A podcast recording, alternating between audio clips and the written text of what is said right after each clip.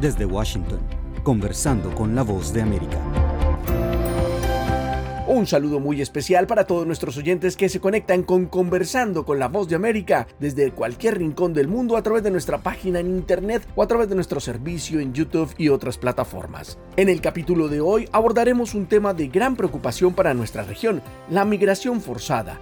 Diversos factores influyen en este movimiento humano y hay naciones como Honduras que enfrentan un escenario de doble impacto. Genera migración y es tierra de paso.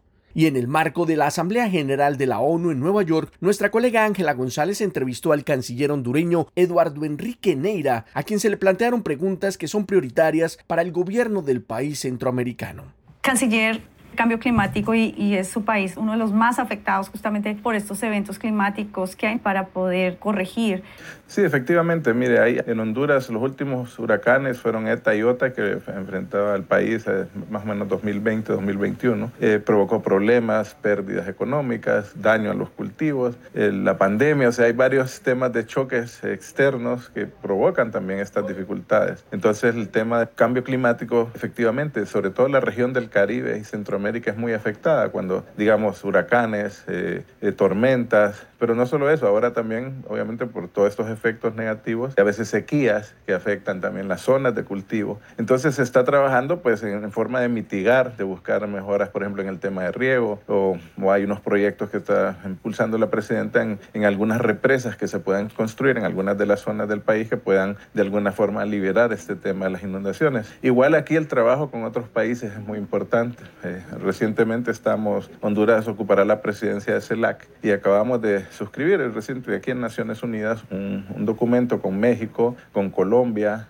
Costa Rica, con Argentina y, y, el Banco de Desarrollo de América Latina y el Caribe, la CAF, para generar un fondo de atención a los problemas de, cambio climático, porque eh, se ha dicho mucho, hay un fondo de supuestamente 100 millones de dólares que tampoco yo creo que es suficiente, se habla que en el mundo se ocupan tal vez 3 mil millones de dólares en un fondo para comenzar a enfrentar estos problemas y desgraciadamente de esos 100 millones nadie ha visto nada tampoco en esta época, en ningún país, entonces tenemos que trabajar juntos y aquí no solo lo que hagamos internamente, sino el trabajar junto con otras naciones en esa responsabilidad climática yo creo que es muy importante. Y justamente usted mencionó de una hidroeléctrica, hábleme ese proyecto que tienen con China. Ok, bueno, con China recién eh, comenzamos relaciones en, en, marzo de este año. Honduras, la, la, presidenta ha buscado algunos temas fundamentales que, que, creemos pueden transformar al país a futuro. Y sí, hay la construcción de unas eh, seis proyectos hidroeléctricos que estamos planteando y estamos proponiendo a los países amigos y donantes. Se los eh,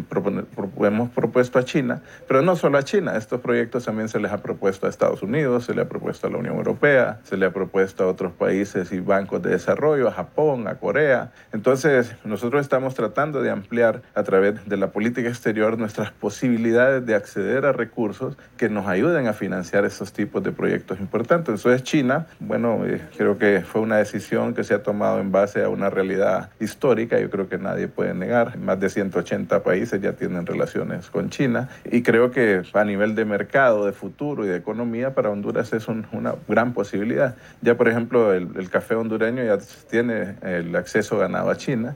Eh, salió hace poco los, los, dos primeros contenedores. Creo que eh, es muy importante porque es otras oportunidades. O sea, hemos llegado hasta esta etapa con un marco de relaciones eh, diplomáticas y me han servido al país, son muy buenas, pero creo que tenemos que expandirnos más a otras regiones que no hemos tocado ni siquiera, como China, la India, el sudeste asiático. Yo creo que hay que ver con esa perspectiva muy pragmática y no se trata de ideologías y otros temas, sino se trata de un tema, creo, de búsqueda de oportunidades para desarrollo. Y no le puedo dejar de preguntar sobre la migración, tanto eh, la cantidad de hondureños que están abandonando el país, como también el paso de las caravanas que vienen desde el sur. Sí, es un problema complejo. Eh, es otro problema que no se puede trabajar solo. Lo tenemos que trabajar los países que emitimos migrantes, los países que transitan y los que reciben los migrantes. Y, y sí, efectivamente, eh, a pesar de todas las cifras de, de, Homeland Security en Estados Unidos particularmente, determinan que han bajado en último año tal vez las, la migración, tal vez eh, un 20%, que es importante. Yo creo que es importante esas cifras de las personas que a veces son detenidas y repatriadas de parte de los Estados Unidos, en hondureños estoy hablando, pero sí hay un incremento en las familias, esto es interesante. Yo creo que eh, esto pues eh, obviamente es una responsabilidad nuestra como país, tenemos que cambiar las condiciones en el país eh, y eso es lo que hablamos al inicio, la, la, inversión en la parte social, las causas que provocan esa migración son las que tenemos que atender, generar más crecimiento económico, más empleo y esperamos también que, que ese trabajo conjunto con otros países como los Estados Unidos, como Canadá, que reciben migrantes, como México, podamos encontrar alternativas importantes que sirvan para ese desarrollo, porque al final, eh, si los países no mejoramos nuestras condiciones, la migración va a seguir, o sea, y, tenemos que trabajar juntos en ello.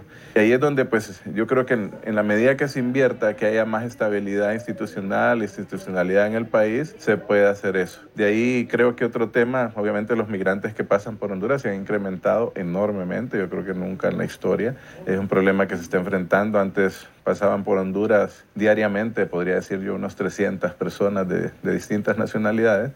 Ahora hay, momentos en que pasan por Honduras 5.000 personas que vienen desde el sur de, Centroamérica, pues en nuestra frontera con Nicaragua particularmente. Pero sí han cambiado también los, las, nacionalidades de estas personas. O sea, generalmente podría decir que eran posiblemente algunas veces venezolanos, algunas veces colombianos, algunas veces haitianos o, personas que venían del sur eh, de América pero ahora se ha incrementado. Recibimos personas de Asia, eh, de, de, África, eh, que buscan otras rutas de, de migración, eh, ecuatorianos, o sea, ha crecido. Entonces es un problema muy serio que tenemos que abordar y trabajar. Eso lo hacemos en conjunto con Naciones Unidas, con OIM, ACNUR y la Cruz Roja Internacional, pero es un problema complejo y es, y es otro que tenemos que abordar de manera conjunta.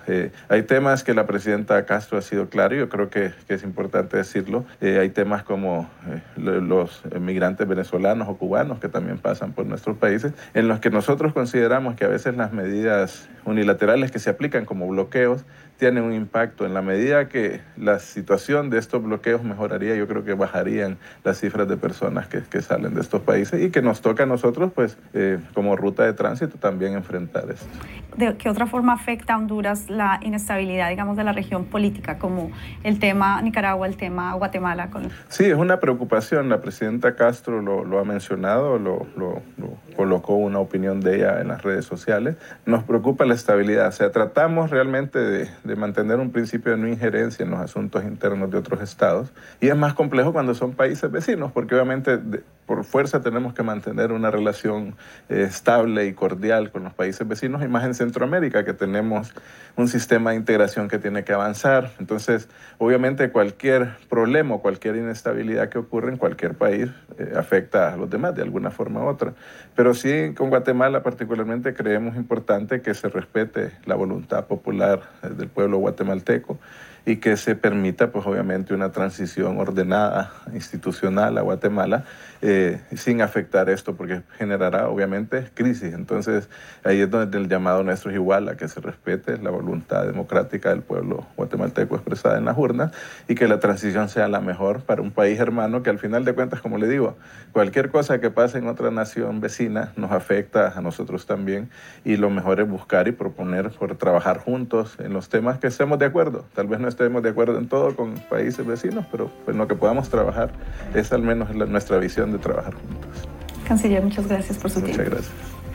A nuestros oyentes también muchas gracias y los invitamos todos los días a seguir nuestros capítulos de Conversando con la Voz de América en YouTube, en nuestra página vozdeamerica.com o a través de las diferentes plataformas de audio. Soy Héctor Contreras y desde Washington les envío un gran saludo.